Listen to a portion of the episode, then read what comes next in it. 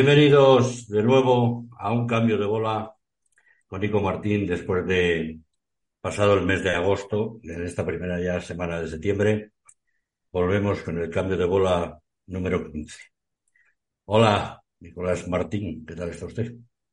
Buenas tardes. Pues nada, aquí renovado después de las vacaciones. Bien, vacaciones bien cortas, ¿no? Como siempre.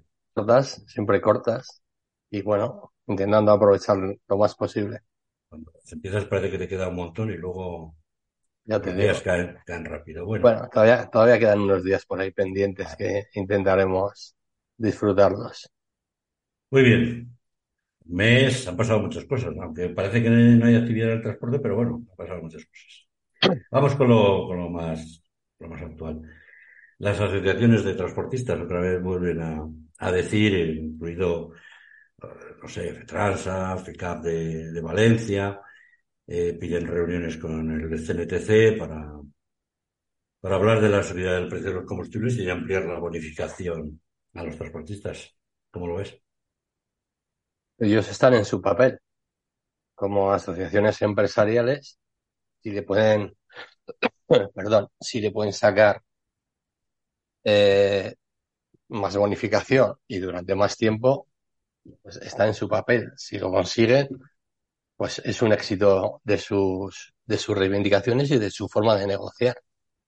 Lo que sí que está claro que eh, entiendo que exijan, o que le pidan al gobierno actual funciones eh, que se actualice una nueva subvención del gasóleo para los transportistas, porque también es, es verdad que los, los precios de los portes están a la baja.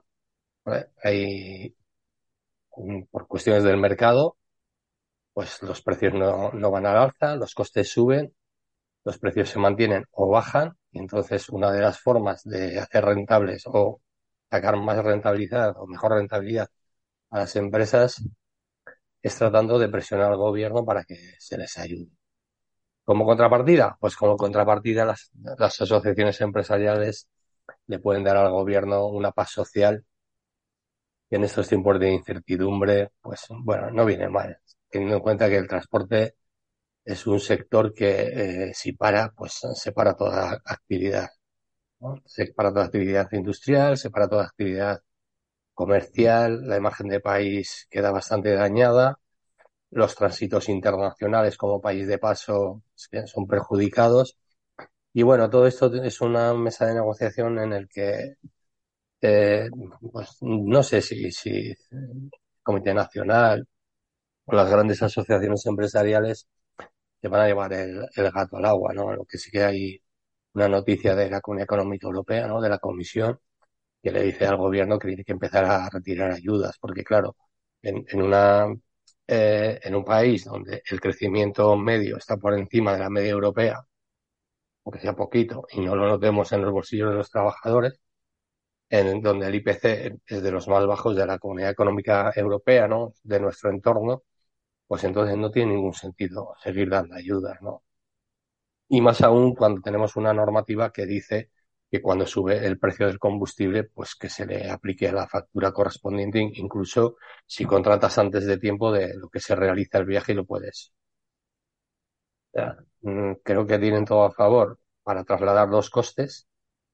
Yo sigo pensando que el transporte como, como empresas privadas eh, no debería tener ningún tipo de ayuda, excepto pues algunas en el caso de inversiones o de el tema de la digitalización, ¿no? Que hay una noticia por ahí como que las pymes mm, les cuesta, ¿no? Yo entiendo que les cuesta porque muchos de ellos pues no, no están al día en el tema de la digitalización, son gente mayor y bueno, pues no van a entrar en ese tema si, si pueden estar hasta que se jubilen, pues trabajando como están hasta ahora. Pero bueno, mm, yo personalmente y en mi opinión, yo no, no estoy a favor de, de ese tipo de ayudas porque realmente lo que hace a las empresas es subsidiarias de la- del tipo de subvención que les puede aplicar el gobierno de turno. Yo, sinceramente, creo que se tiene que aplicar la ley, se tiene que aplicar la norma, los reales decretos y cuando sube el precio del combustible, subir los precios. Y creo que ese es el camino y, y ajustarse al derecho que dice la norma. Otra cosa es la competencia y el mercado y bueno, la forma de actuar de cada uno que parece ser que no les bastan las leyes ni las normas, sino que no aplican ni siquiera el sentido común. ¿Vale? Van tirando precios por todos los lados y reventando el mercado. bueno, esto se debe a la ley de la oferta y la demanda. Ahí los hay. precios están tirados porque hay poca oferta de viajes y hay mucho camión. Claro. Porque si, si fuera si al decimos, revés, si fuera al revés, pero si dijéramos, es que están sobrando camiones, bueno, pues hay, hay, hay eh, periodos eh, estacionales que hacen falta camiones y hay periodos estacionales en los que sobran camiones. ¿Vale? Eh, si, si tiene que haber una ruptura, pues, pues seguramente la ruptura venga por abajo, pero más por el hartazgo, el hartazgo de la gente que por ser más, más o menos rentable su empresa. Sin embargo, hay, grandes empresas que pueden retirar eh, unidades porque se les termina el contrato renta y, no las renuevan, las dejan apartadas y reducen flota. ¿Para hacerla más rentable? Pues posiblemente. Pero claro, en, en un mercado salvaje como el del sector del transporte, donde te puede entrar una empresa de un tercer país y aguarte la fiesta, sinceramente. Pero si resulta que también tenemos en cuenta que dice que a través del paquete de movilidad eh, hay menos camiones mm, del este por nuestras carreteras, bueno, pues habrá menos, menos, más, menos camiones, lo cual quiere decir que si hay menos camiones del este en nuestras carreteras y por tanto nosotros estamos sacando con nuestros camiones en España más mercancías a internacional, porque tenemos ese, ese tema de que hay menos camiones del este y seguimos con los mismos problemas, ¿vamos a seguir achacando las culpas a los de los países del este? ¿O nunca vamos a aceptar que los primeros y únicos culpables somos nosotros mismos de nuestra situación? Porque ese es uno de los temas que, que, que uno debe de reflexionar y aceptar que tengo un problema y lo tengo que solucionar y no estar eh, echando culpas a terceros, en, pues, digamos, al gobierno de turno, a los de los países del este, a los inmigrantes que vienen y nos quitan el trabajo. Es que, joder, hay que decir las cosas como son. Transporte español tiene un problema porque los propios transportistas españoles o conductores españoles o empresas españolas no son capaces, o sea, están incapacitados para hacer rentables sus empresas, para tener capacidad para decir no al abuso, para tener capacidad de decir no te hago este viaje porque pierdo dinero y se queda en el muelle. Pero no, no hay viaje que se quede sin hacer. Están haciendo todos. Entonces, todo esto es un poco irse por las ramas.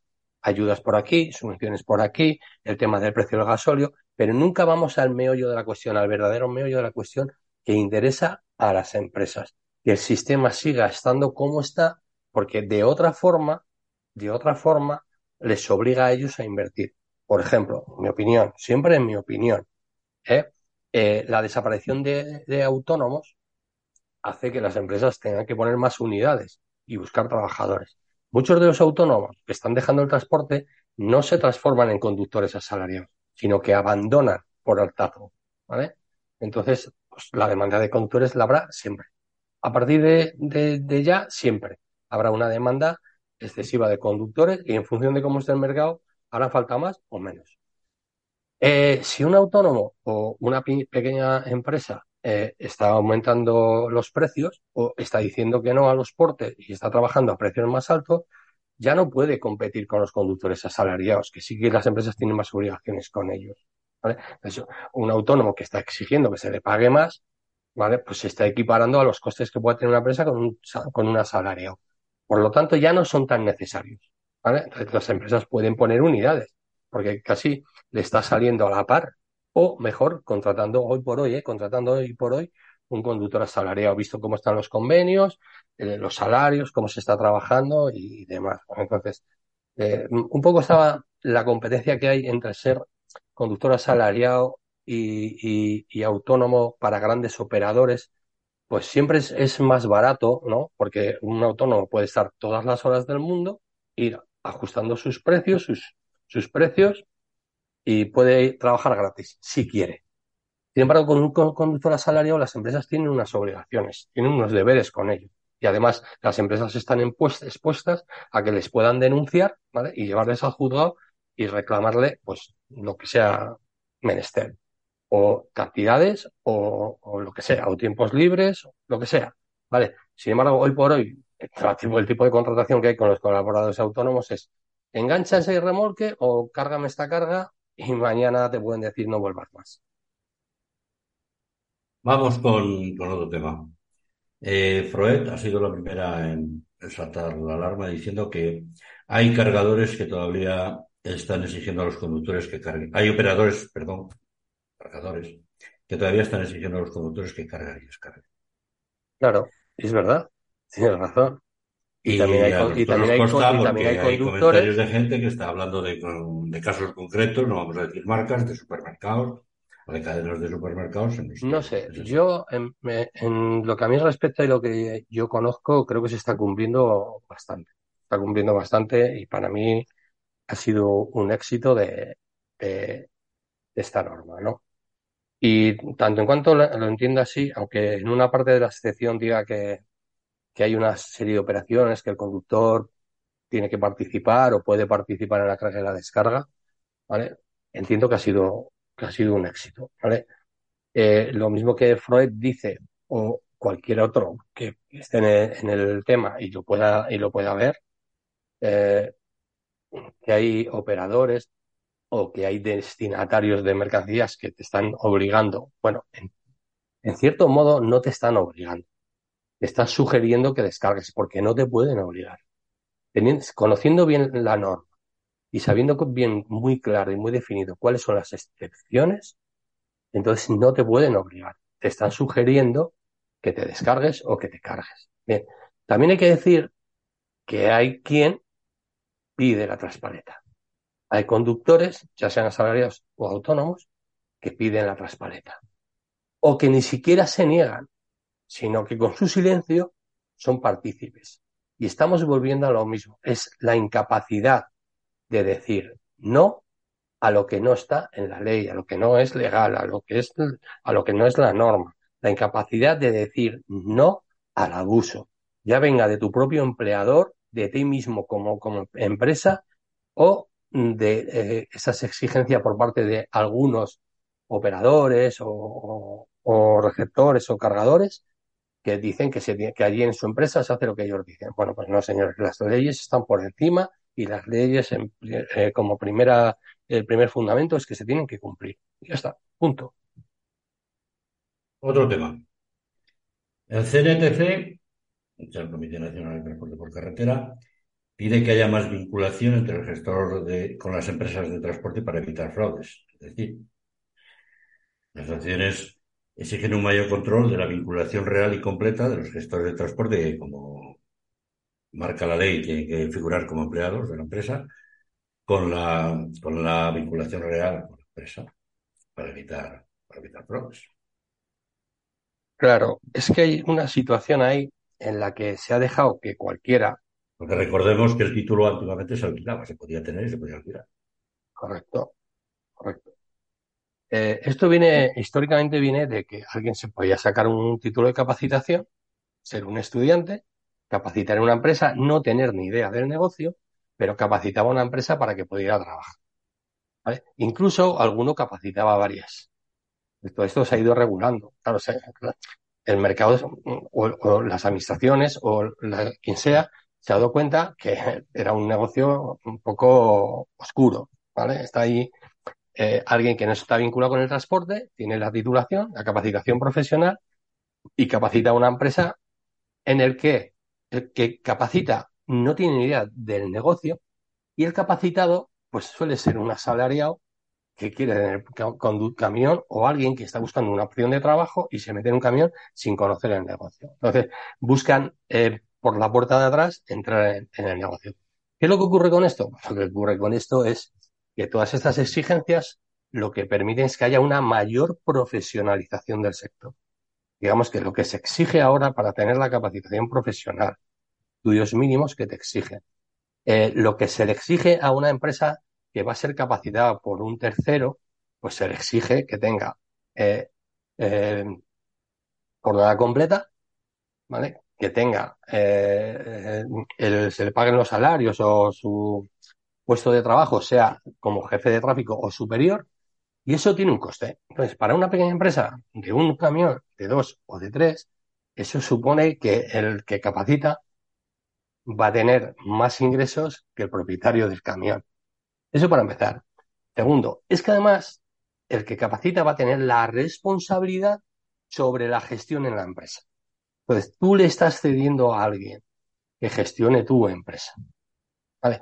¿Qué pasaba. Es que no me quiero equivocar, ¿eh? pero creo que tú te, hayas eh, algún tipo de asesoría o gestoría que hace cosas de estas, ¿sabes? Como, como cooperativas de, de trabajo asociado. Entonces, bueno, la cuestión es que mm, para capacitar tienes que ser un titular. No puede ser que un, un, titular capacite a más de una empresa, ¿no? Que tampoco lo veo normal, porque yo puedo tener eh, mi capacitación profesional y tener una sociedad contigo, Julio, una sociedad con mi vecino, una sociedad con no sé quién.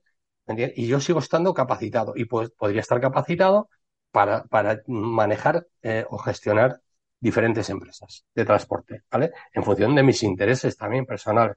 La cuestión es que hay que definir muy claro, ¿no? En la norma, cómo se tiene que, que entrar dentro del sector, eh, cuáles son las condiciones, y yo, sinceramente, la capacitación por un tercero, yo, sinceramente, en mi opinión, hoy por hoy, en, en, las, en las, los tiempos en los que estamos, y en el tema de hablando de competencias y todos estos, y de rentabilidades, por lo lógico que un señor que quiera tener una empresa con un camión, con varios o con muchos, pues tenga su propia capacitación profesional.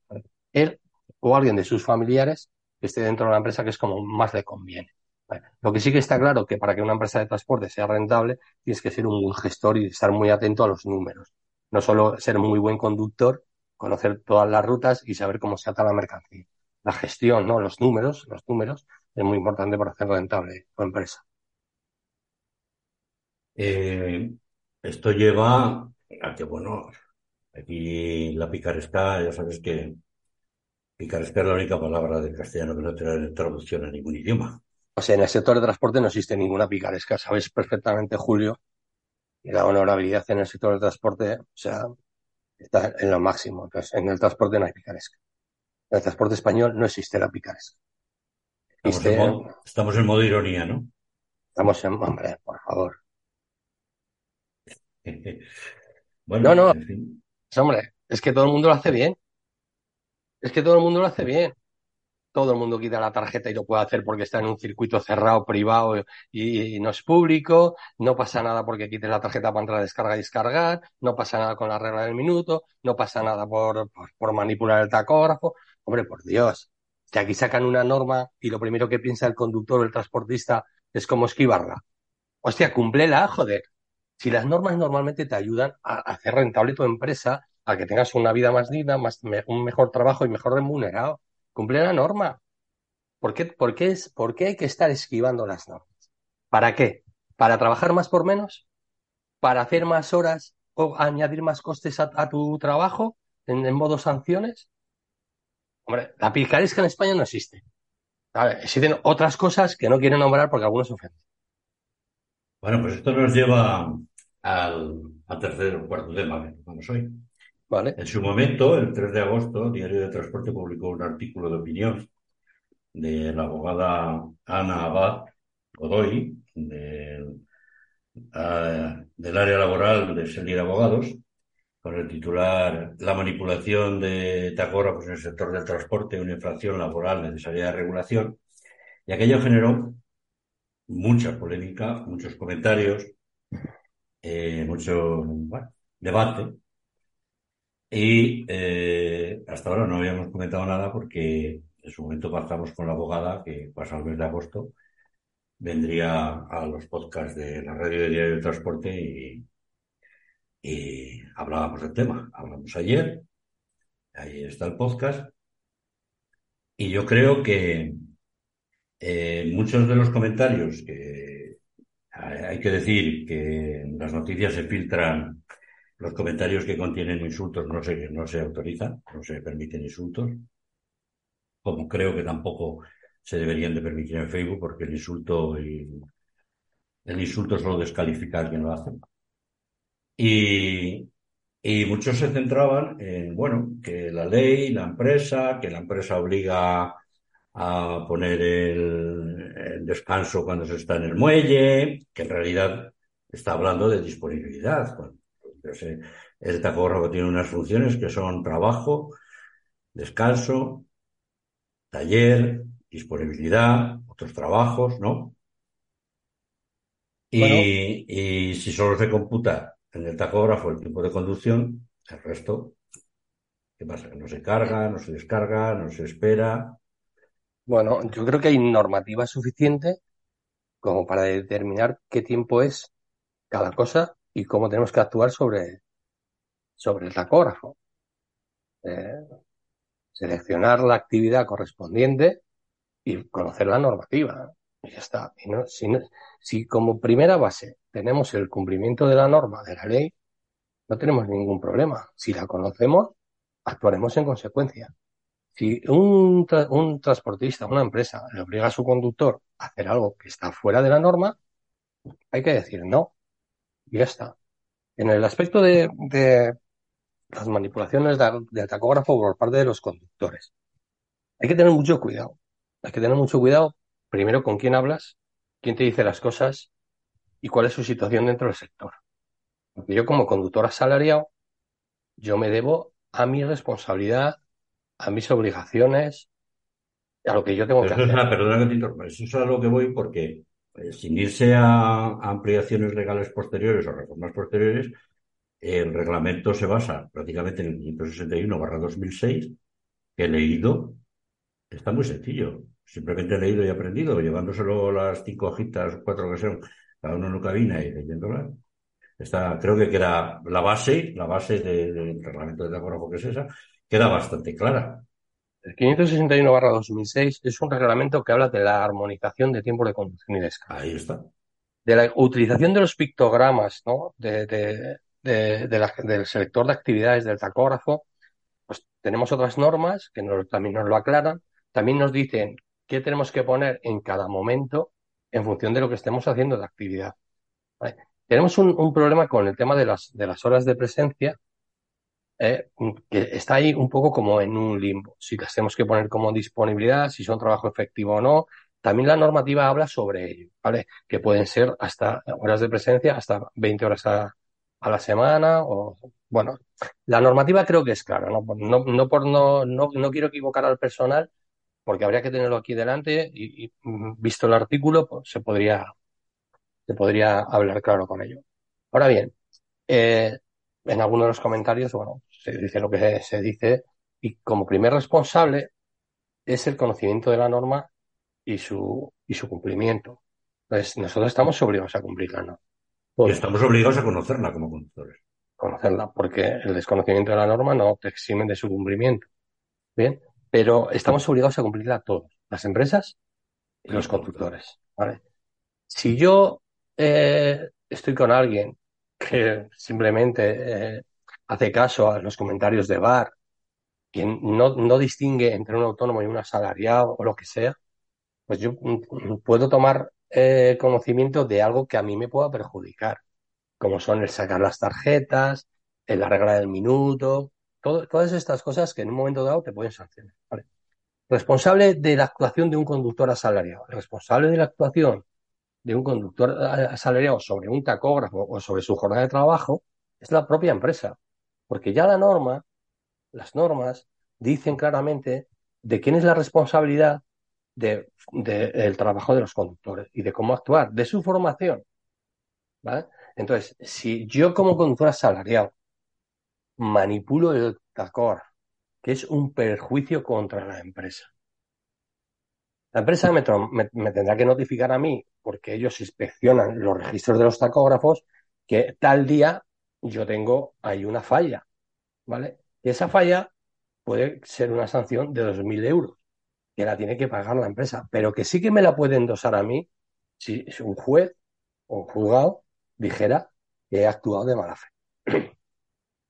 Por ejemplo, si a mí cuando firmo mi contrato en un anexo me puede decir, en esta empresa nunca eh, violamos la normativa de tiempos de conducción y descanso, hacemos caso legal a lo que nos dicen las normativas sobre el uso del tacógrafo y todo esto, y yo me salgo de la norma, de lo que he firmado, ¿vale? Pues tendremos que ir al segundo acuerdo general de transporte, ver en el, en el tema de disciplinario cómo está el tema, y a mí me podrán sancionar si yo estoy actuando eh, contra, contra la norma. Me lo tendrán que notificar. Es lo lógico. Yo recuerdo haber trabajado por una empresa que mes a mes nos notificaban si teníamos un exceso en la conducción, un defecto en el descanso y demás. En el tema de los tiempos de poner en el muelle descanso, trabajo, pues mm, volvemos un poco a los intereses de cada uno. Yo puedo estar cuatro horas en el muelle y poner tres en descanso. Si a, si a mí nadie me va a decir nada. Es que nadie me va a decir nada. Y luego con nueve termino mi jornada de descanso. No me va a decir nada. Lo que sí que tiene que, lo que sí que se tiene que haber es una claridad en todas estas cuestiones. hay que mm, poner en el selector de actividades lo que corresponde en cada momento. ¿Para qué? Para determinar cuál es mi jornada de trabajo. Y aun y todo, surge la duda de que el tacógrafo sea un buen registro de, jornada de cara a un conflicto en, un, en un juzgado. ¿Por qué? Porque quien actúa sobre el, el tacógrafo es el conductor. Y aquí es donde viene la relación de confianza entre el trabajador y la empresa. Principio de buena fe. El principio de buena fe, ¿vale? Entonces, para eso, ¿qué tiene que hacer la empresa, que es la responsable de, la, de, de, la, de, de las jornadas de sus trabajadores? Toda la responsabilidad de un trabajador asalariado recae sobre la empresa, porque es la que tiene que decir cómo se tiene que trabajar y cómo se tiene que actuar en todos los ámbitos. ¿Vale? Y el, trabajador debería de conocer las normas básicas que le corresponden a él sobre tiempos de conducción y descanso, sobre la normativa laboral, lo que dice su convenio de su provincia y actuar en consecuencia. Es que esto es tan simple, tan simple como, como, vamos, y tan transparente como el agua. Lo que pasa que aquí lo complicamos todo, por eso que has llamado tú antes picaresca. Vale.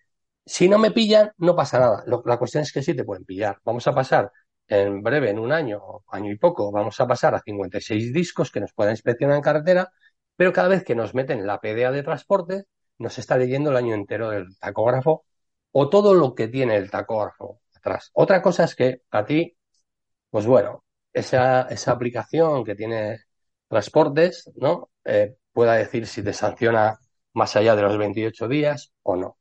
Pero bueno, la lectura está ahí y las inspecciones en, en empresa o en carretera te pueden sacar infracciones de, hace nueve meses o de diez meses.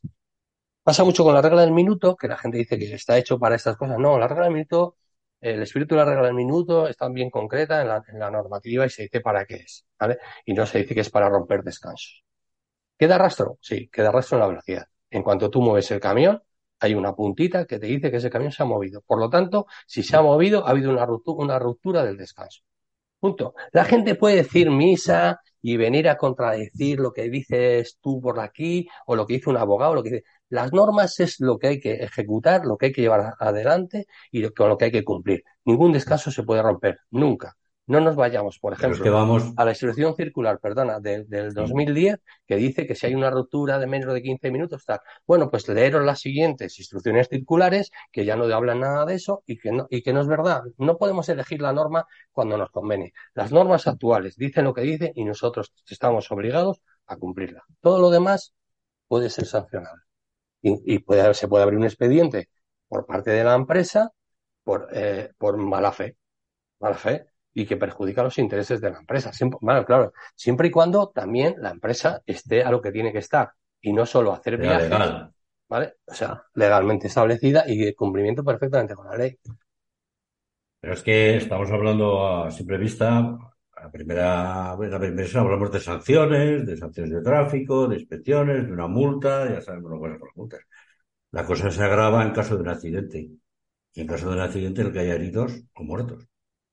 A ver, todos son consecuencias. Pues que puesto, todos somos guardias civiles, pero puesto a llevar a la inspección un, ta, un tacógrafo y un camión a un taller, sale hasta lo que hizo mmm, las primeras revoluciones que marcó al salir de fábrica. Mm, es más, es que ahora mismo los tacógrafos y sus aplicaciones, o otras aplicaciones que hay, que determinan cómo se controla la flota, determinan qué se está haciendo en cada momento. ¿Dónde está el camión? Si se ha desviado de la ruta. Cualquier cosa cualquier cosa. Hoy por hoy con la tecnología que hay y la de gestión de flota, y además van unidos también al tacógrafo y al, a la centralita del ABS, está determinando el uso de, todo este sistema. Muchas veces dicen, no, es que la DGT cuando te paran, vamos a ver, las sanciones de transporte las pone transporte, no las pone la DGT. Y cuando estamos trabajando con el tacógrafo, no, no nos la está poniendo la DGT. A ti te parará un guardia eh, para hacer un control de transportes. Porque también en la Guardia Civil hay agentes de tráfico, hay agentes de transporte y hay todo tipo de agentes. entonces, un poco tener el conocimiento de en qué sector te mueves. Porque yo no podría poner un bar o trabajar de camarero si no, hacer un, si no sé hacer un café. Pues lo que está ocurriendo hoy en día, hoy en día, y por mi experiencia y en mi opinión, es que hay mucha gente que trabaja con camión, pero no es camionero. Y camionero en el amplio sentido de la palabra de poder ser conductor asalariado o conductor autónomo. De transporte internacional, nacional, local. De lo que sea. De lo que sea. Porque aquí nos estamos hablando de, hacer como más profesional al que hace internacional, el que más listo porque lleva productos alimentarios o el que lleva una góndola de cristal. No te hace mejor profesional porque lleves un vehículo específico o una carga específica. Te hace mejor profesional si tú quieres ser mejor profesional. Porque tú puedes ser un pesapedales si lo eliges. Y esto es lo que muchas veces yo comento que en el mundo del camión hay mucha gente que trabaja con camión, pero no son camioneros. Camionero en el más amplio sentido de la palabra. Camionero, que es una persona, que es un profesional de su oficio, que se dedica a transportar mercancías de un punto a otro, cumpliendo con la normativa, siendo respetuoso con su entorno y con las personas. Y hoy por hoy no lo hay. No lo hay. en su mayor parte, hoy son profesionales. No todos no son profesionales. A ver, a ver, pues entonces igual tenemos que poner grados de profesionalidad. Entonces, ocurre, a ver, con la Guardia Civil ocurre un poco como, como con Hacienda. El de tiene quien le defrauda. Quien cumple la ley. No tiene nada te, pueden, te, pueden sancionar, te pueden sancionar de una manera injusta y siempre te queda la posibilidad de recurso. A ver, si tú cumples con la ley, puedes, puedes circular tranquilamente. Julio, por las circunstancias de la carretera. Y las circunstancias de la carretera son muy particulares para cumplir la ley estrictamente. Exactamente. Porque tampoco tienes, porque la velocidad más más 90, pero no vas permanentemente con el ojo puesto en la velocidad. Por las circunstancias de la carretera. las, circunstancias propias. Y de la actividad, nunca seremos cumplidores al 100%, pero sí podemos conseguir un 99%. Vale, y fíjate que ya no entro en la velocidad, porque en, la velocidad normalmente siempre vamos un poco por encima de, de, lo que establece la norma, ¿no? Excepto en las autovías que el corte del limitador, pues bueno, el que no actúe sobre el corte del limitador, pues irá como venga de, de, fábrica o del punto de venta el vehículo. Pero yo sé perfectamente que no vamos a ser cumplidores al 100%, porque siempre, por cualquier motivo, cualquier cosa que pueda ocurrir en la carretera, puede hacer que nosotros nos excedamos o nos, nos quedemos cortos en nuestro descanso, o que incumplamos alguna otra cuestión, ¿no? Si puede ser leve, mejor que grave por las consecuencias. Pero yo cuando me refiero a la profesionalidad, no caer en el tópico de que es mejor profesional el que hace transporte internacional o el que lleva una, yo que sé, una cisterna de, o el que hace transporte nuclear, ¿no? De residuos nucleares. No le hace mejor profesional el haber sacado el curso de, ADR correspondiente. Le hace mejor profesional aquel que, que, pone atención a su trabajo, que es, que cumple con la normativa, ¿vale? Que, que es respetuoso con los demás, que es, ¿me entiendes? Y esto no lo hay. Nos tiramos a matar en la carretera. Nos hacemos un montón de judiadas en la carretera. ¿Vale? Entonces, no somos respetuosos. Muchas veces tenemos que levantar el pie y demás, pero bueno, tenemos que ir viendo lo que tenemos delante. No podemos ir pegado al culo del delante, que nos está haciendo una pantalla y no nos deja ver más allá tenemos que mantener una distancia y demás. O, ver, o ver a un, camión que lo tienes a la culera, que intenta adelantarte y hace media hora no lo tenías, pues será que va más rápido que tú. Y luego cuando se pone a la par, pisar el acelerador y ir ahí en competencia porque el mío va a 100 metros más por hora que. Nosotros trabajamos sobre la presión de un tacógrafo. Trabajamos sobre la presión de un tacógrafo. Entonces tenemos que ser conocedores de las situaciones que vivimos en carretera. Mantener la distancia de seguridad es muy importante, tener el vehículo con los neumáticos como tienen que estar, con los frenos como tienen que estar, lo que es toda la seguridad pasiva y, todo lo demás de los vehículos. Pero es que el conductor es muy importante, es lo más importante. Y ese es el que tiene que tener la cabeza centrada. O sea, el estrés, esto que genera tanto estrés, deberíamos de tratar de evitarlo. A lo mejor sería bueno, a lo mejor, eh, cuidado, estoy hablando de grandes empresas, pero igual mm, habría que tener algún mediador, psicólogo o alguien así que, que, pueda orientar, ¿no? Un orientador, como pasa en muchos colegios, porque de verdad que lo que no podemos ser pasar de héroes a criminales o asesinos. No somos héroes, tampoco somos asesinos, pero sí que está en nuestra mano hacer que el entorno de la carretera, el entorno del transporte de mercancías por carretera o de personas por carretera sea mucho más respetuoso. Y para eso hay que cumplir las normas. Eso está así. Todos los días estamos viendo cómo nos adelantan en prohibición y lo primero que nos sale es un cabreo del copón porque tú vas ahí detrás del del ADR, tú vas a 79 por hora y viene listo de turno y se pasa la prohibición por el forro de las pelotas. Vale, nos cabrea, pero hay que hacer reflexión, hacer, si yo estoy cumpliendo. Oye, que es que no voy a poder llegar al punto que yo quería llegar, es que nunca llegamos, salimos de casa, sabemos cuándo salimos, pero nunca sabemos cómo se nos va a dar la semana. Para, es, para eso, para eso, tienen que estar las empresas y, y, y, ver cómo se tiene que realizar el trabajo, cómo se tienen que hacer los descansos y si tenemos disponibilidad de ir a buscar un conductor a un punto concreto. Lo que no se puede es un poco trabajar al libre albedrío, decir, bueno, como el trabajo está como está, pues mira, te voy a mandar a cargar a 500 kilómetros más arriba y, si llegas a casa, pues llegas a casa. Y a lo mejor te tienes que quedar a, dos, a 200 kilómetros de tu casa, es triste. Bueno, te tienes que quedar a 200 kilómetros de tu casa y tu jefe te ha dicho que te quedes allí. Y tú te quedas allí. ¿No? Cuando te puedes coger y decir, bueno, oiga, señor, ¿verdad? El camión es suyo. Yo lo voy a dejar aparcado en un lugar que usted me diga, si quiere se paga el aparcamiento y si no, no se paga. Pero yo voy a buscarme la vida para irme a mi casa. Ya sé que tendré que llamar a un taxi, me lo, me lo pago y me voy a mi casa. Pero no soy vigilante del camión. Pero no soy el vigilante del camión. Y si yo vengo para hacer un descanso porque me toca obligatorio, normal, me da igual, o reducido, y me quiero ir a mi casa estando a 200 kilómetros, no me lo puede impedir nadie. Será el gestor de la empresa o el empresario el que diga si yo tengo que dejar el camión en un aparcamiento vigilado o si lo tengo que dejar en cualquier esquina por ahí, en cualquier rincón de cualquier polígono. Entonces, una vez que esto ocurra, y si puede ser por favor por escrito, yo con mi tiempo haré lo que a mí me convenga. No me tienen que obligar a quedarme en la camión. Por eso sigo diciendo lo mismo. Hay mucha gente que trabaja con camión, pero no es camionero. No está en el trabajo eh, centrado, ni conoce las normas, ni conoce sus obligaciones, ni conoce sus, sus derechos. Están, y luego, además, tenemos todos estos lanzadores de mensajes que confunden al personal, que yo no lo entiendo. Me, mezclan transporte con política, lo mezclan todo. Con el estatuto de los trabajadores. No, si hablamos, si hablamos de transporte, hablamos de transporte. Si hablamos de transporte y de derechos de los trabajadores, o de las obligaciones de las empresas, o, o de lo que sea, hablamos de transporte. No podemos desviar el tema. Ni decir, es que, que, ni decir que nuestra incompetencia nos la tiene que, como profesionales, nos la tiene que solucionar un gobierno. Claro, no, es que lo, que, no, lo, que no, puede ser es que tenga que venir el gobierno conmigo a sentarse en una mesa con un empresario para que me diga si tengo que firmar el, el convenio o no. O sea, el contrato, perdón. Vale. Sin haberse no leído el convenio, sin pasar mucho. Puede ser, es que tenga que venir un inspector del gobierno conmigo para, para ver si hago este viaje a menos precio o a más precio.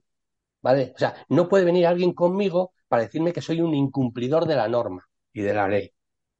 No, si soy un incapaz, soy un incapaz. Y parece ser que en el transporte de, de, mercancías por carretera en España, pues hay mucho incapaz. Es mi opinión, es mi opinión. Y creo que no estoy muy, muy alejado de la realidad. Muy bien, don Nicolás Martín. Perfecto. Nuestro cambio de bola número 15.